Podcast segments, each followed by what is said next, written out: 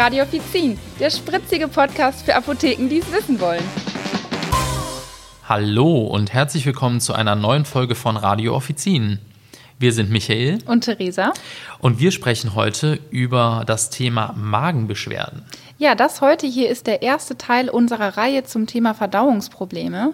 Ich denke, ihr kennt es alle. Oft hat man einfach Kunden vor sich stehen, die sagen, ich habe Bauchschmerzen. Und das ist so allgemein gefasst, dass man sich dann äh, wirklich quasi erstmal mit Fragen so ein bisschen durchschlagen muss, um herauszufinden, was meint die Kundin oder der Kunde wirklich und was ist das Problem, weil das kann einfach enorm viel sein. Und deswegen möchten wir heute einfach uns so auf den ähm, Bereich Magen beschränken und darüber sprechen.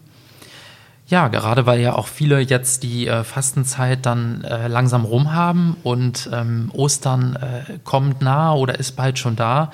Und ähm, dann geht's wieder zum, zum ein oder anderen Festessen. Ne? Es gibt dann so das typische Osterlamm. Ich weiß nicht, ist es wahrscheinlich bei euch auch so, Theresa? Ja, also Osterlamm nicht unbedingt, aber wir essen schon gut, sag ich mal. Und es gibt ja auch immer viel Süßes dann irgendwie wieder, weil man erst so lange das gelassen hat. Ähm, ja, da freut man sich ja dann immer drauf und schlägt halt nochmal noch mal lieber zu, finde ich. Bei uns wird dann eher so angegrillt wahrscheinlich, mhm. ne? also wenn ja. das Wetter mitmacht. Ja. Also die, die Grillsaison beginnt sozusagen. Das ist dann natürlich auch wieder so ein Thema dazu, ne? mhm. ne? was, was auch äh, mitspricht. Und ähm, ja, gegebenenfalls dann auch, äh, dass mal in einer größeren Gruppe oder auch an anderen Orten gegrillt wird oder halt auch mal so ein bisschen unhygienischer gegessen wird. Mhm. Also sprich, ähm, dass das Fleisch vielleicht schon mal länger ein bisschen in der Sonne steht oder ja. auch die Mayo nicht mehr ganz gut ist. Ne? Äh, oder man einfach zu viel isst. Das ja, kommt genau. natürlich auch vor. Ne? Ja. Genau. Ja, aber ähm, was sind denn die häufigsten Magenprobleme jetzt bei dir in der Apotheke, wenn du so die Kunden vor dir stehen hast? Also ähm, als erstes meistens, also wenn wir ganz oben anfangen, wirklich ähm, die Sodbrennen, ne? mhm. die, die die meisten Kunden haben. Äh, das saure Aufstoßen, mhm. was, was ja auch viele schon mal benennen. Oder halt auch wirklich damit verbunden die Magenschmerzen. Mhm. Und woher kommt das? Was denkst du? Ähm, das ist wirklich dann ähm, wenn zu viel gegessen wird oder auch wenn mal Falsches gegessen wird. Aber auch ähm, Stress kann da eine ganz äh, typische Ursache sein äh, Übergewicht, ähm, aber auch die Schwangerschaft. Also schon mal, man sieht jetzt hier schon mal zahlreiche Gründe, die irgendwie dazu führen können, dass man ähm, einfach Probleme mit dem Magen hat. Ähm, bei diesem Sodbrennen ist einfach das Problem, dass die Magensäure ja aufsteigt äh, und dann die Speiseröhre reizt. Und das kann halt verschiedene Ursachen haben, wie dass der Magen einfach zu voll ist. Ähm, oder man hat zum Beispiel einfach zu viel Magensäure, die einfach produziert wird. Und der Schließmuskel, der soll ja eigentlich das Aufsteigen verhindern, aber das tut er dann in so, solchen Fällen nicht mehr. Es kann auch sein, dass der Schließmuskel äh, so wie erschlafft ist, also dass er einfach gar nicht mehr so die Kraft hat zuzuhalten und dann kommt es einfach zu dieser Reizung. Äh, und das möchte man natürlich im besten Fall aus dem Weg gehen.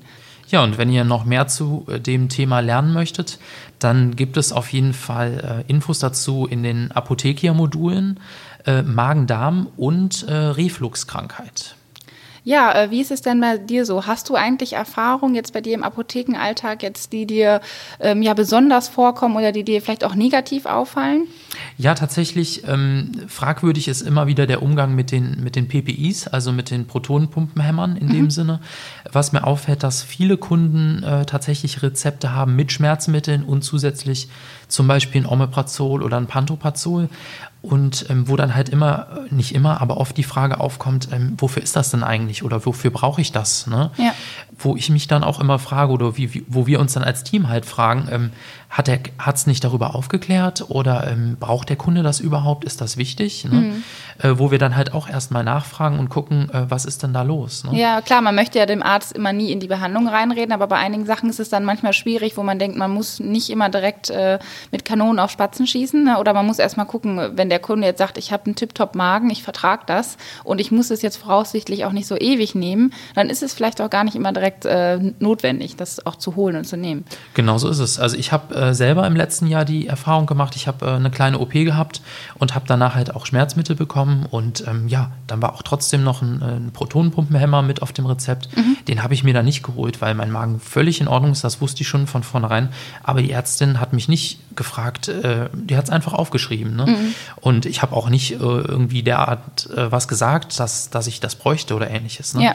Und deswegen komme ich auch darauf, dass, dass mir das immer wieder auffällt. Ne? Mhm. Und ähm, es ist ja auch ein Kostenfaktor für die Krankenkassen tatsächlich, wenn das so auf den Rezepten steht und, und immer abgegeben wird und die Kunden brauchen es nicht. Da ist wirklich die Frage. Und dann natürlich auch noch die Sache, dass ähm, viele sich gar nicht äh, darüber im Klaren sind, dass das auch ähm, Nebenwirkungen oder halt auch Wechselwirkungen ähm, im mhm. Nachhinein haben kann ja. mit, diesen, mit diesen PPIs und äh, dass zum Beispiel auch ähm, die, das Vitamin B12, ähm, dass da ein Mangel auftreten kann ja, also bei einer Dauer, genau. Dauereinnahme. Ne? Ja, also genau. wenn man es wirklich lange nimmt, also man muss, sollte so ein bisschen Nutzen-Risiko auf jeden Fall abwägen, was mhm. macht Sinn. Äh, und da merken wir auch, wenn es beim Arzt zu schnell geht, ist es wichtig, dass wir nachfragen und wirklich auch aufklären, wofür was ist und warum das eingenommen wird.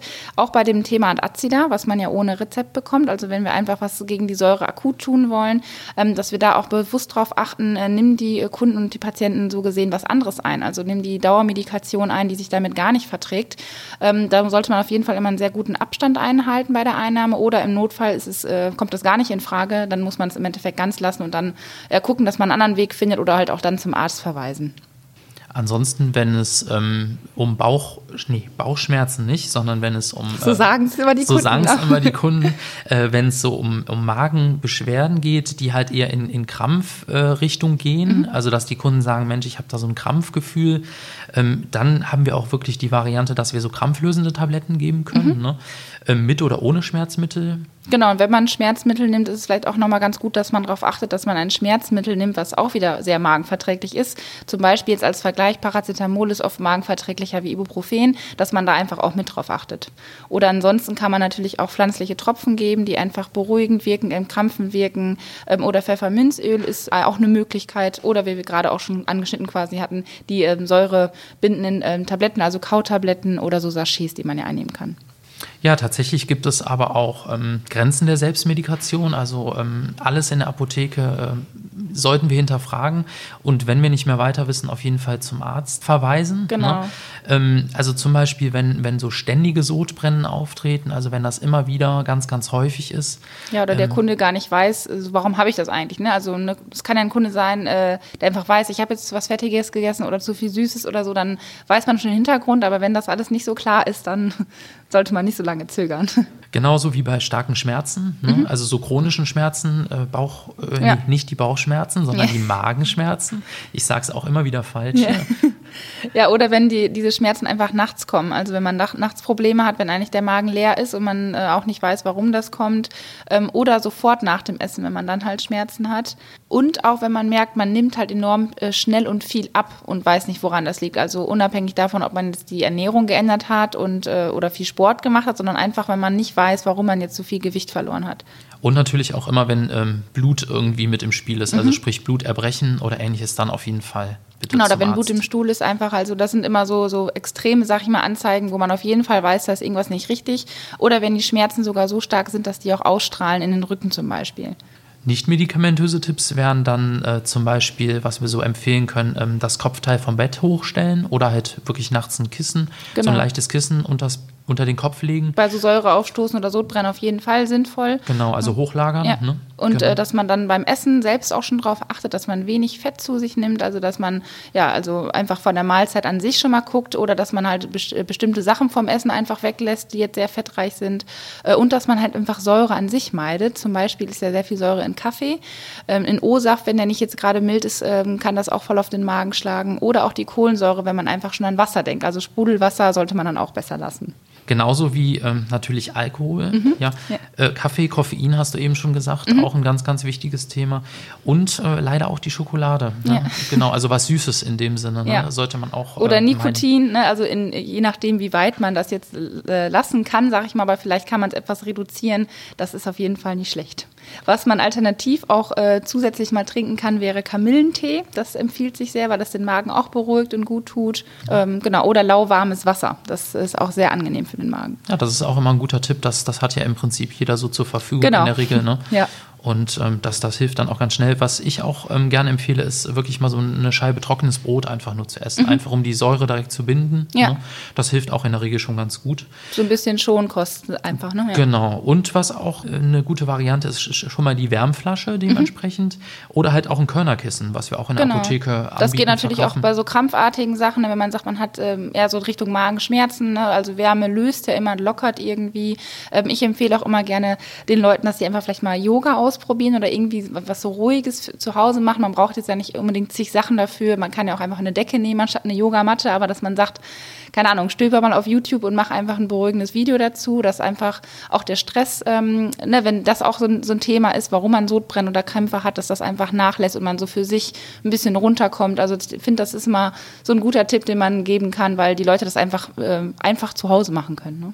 Ja, also wir haben heute gelernt, äh, Magenbeschwerden können ähm, viele Ursachen haben. Äh, das Nachfragen lohnt sich auf jeden Fall. Wir haben auch einige Mittel in der Apotheke, die wir in der Selbstmedikation gut und gerne anbieten können. Ähm, aber wir müssen halt wirklich auch die Grenzen äh, kennen und ähm, auch den Mut haben, den Kunden, die Kunden zum Arzt zu schicken, genau. wenn es nicht mehr weitergeht. Und ansonsten können wir viele Hausmittelchen auch empfehlen, was man so selber tun kann. Ne? Ja. Stressregulierung ähm, und ähnliches. Das auf jeden Fall. Also ich denke, wir können da einiges ähm, machen und den Kunden mit auf den Weg geben. Das war's dann auch schon heute. Wir bedanken uns wie immer ganz herzlich fürs Zuhören. Nächstes Mal haben wir natürlich auch wieder ein aktuelles Thema aus dem Apothekenalltag für euch. Ja, und alle Infos zur Sendung findet ihr wie immer in den Show Notes. Und ihr findet uns über die Plattformen wie Spotify oder iTunes oder natürlich direkt über die Apothekia-Seite apothekia.de slash radioofficin. Ja, wir freuen uns über euer Feedback und über eure Bewertung. Ja, danke euch fürs Zuhören. Bis dann. Tschüss. Tschüss.